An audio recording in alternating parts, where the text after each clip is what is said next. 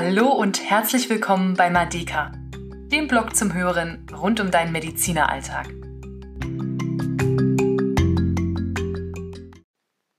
Die Ärztekammern. Wieso, weshalb, warum? Gehört hast du sicher schon davon. Wer hat das nicht? Aber wozu sind die eigentlich da? Was tun sie für dich? Und was sind deine Verpflichtungen? Wann und wie musst du dich anmelden? Diese Fragen möchte ich dir heute beantworten. Eine allgemeine Aussage für den Anfang. Die Ärztekammern übernehmen die Selbstverwaltung der Ärzte und vertreten deren berufliche Belange. Sie überwachen die Berufsausübung, kümmern sich um Qualitätssicherung und stellen Ethikkommissionen. Sie bieten Hilfe und Beratung für alle Ärzte an. Was für dich aber am wichtigsten ist, sie organisieren die Weiterbildung. Das heißt, Sie erstellen die Weiterbildungsordnungen.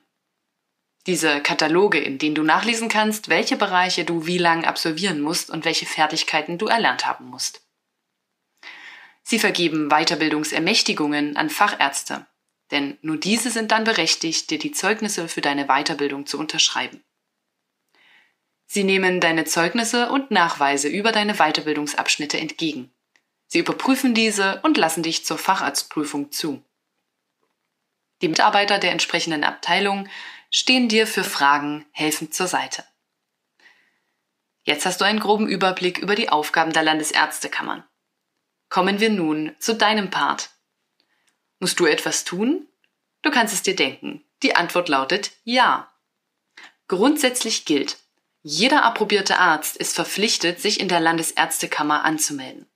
Dabei spielt es keine Rolle, ob du als Arzt arbeitest oder nicht. Natürlich gibt es auch hierbei Ausnahmen. Zum Beispiel steht es dir in Hessen offen, dich anzumelden, wenn du nicht arbeitest.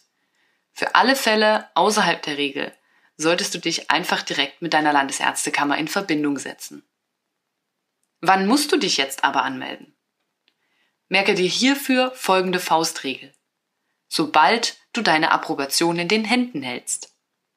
Die Zeiträume unterscheiden sich hier von Kammer zu Kammer. Denke daran, ob du schon arbeitest oder nicht, spielt für deine Anmeldung keine Rolle. In welcher Landesärztekammer musst du dich melden? Vielleicht weißt du noch gar nicht genau, wo deine erste Stelle sein wird. Oder du lebst an der Grenze, arbeitest in einem und wohnst in einem anderen Bundesland. Es ist ganz einfach. Entscheidend für die Anmeldung ist der Ort deiner Tätigkeit als Arzt. Um es zu verdeutlichen, gebe ich dir hier kurz zwei Beispielszenarien. Erstens, du wohnst in Potsdam, was zu Brandenburg gehört, und arbeitest in Berlin. Dann meldest du dich in der Ärztekammer Berlin an. Zweites Szenario. Du wohnst in Potsdam, arbeitest aber vielleicht noch nicht. Dann meldest du dich in der Ärztekammer in Brandenburg an. Wenn du die Stelle wechselst und in einem neuen Bundesland arbeitest, musst du dich auch entsprechend in einer neuen Landesärztekammer anmelden. Steckst du noch in der Weiterbildung, dann beachte bitte Folgendes. Die Weiterbildungsordnungen können sich unterscheiden. Nicht in jedem Fall wird dir alles angerechnet, was du bereits abgeleistet hast. Was kostet dich die Anmeldung? Die Anmeldung selbst ist kostenfrei, aber du zahlst einen Jahresbeitrag. Dieser wird entsprechend deines Gehaltes jährlich neu berechnet. Im ersten Jahr ist es ein kleiner Beitrag von 15 Euro. Allerdings muss ich hier hinzufügen, dass das auch von Kammer zu Kammer variiert.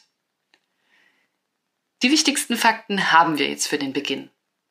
Lassen wir es nun entspannt auslaufen. Was gibt's sonst noch zu wissen?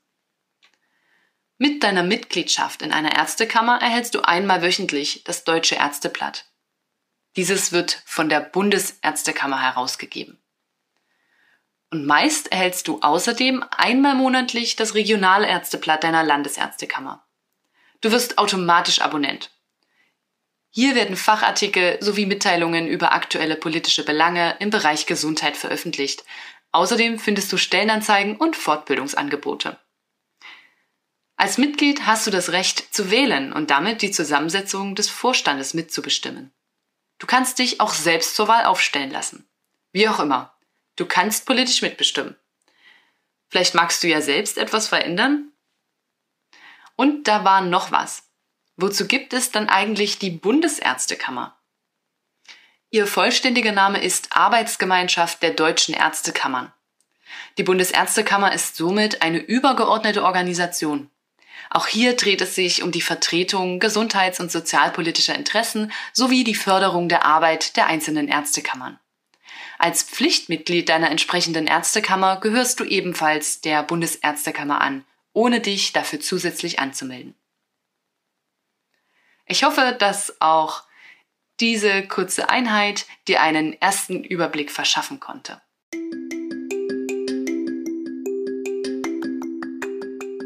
Tschüss und bis zum nächsten Mal bei Madeka, weil Medizin mehr als Fachwissen ist.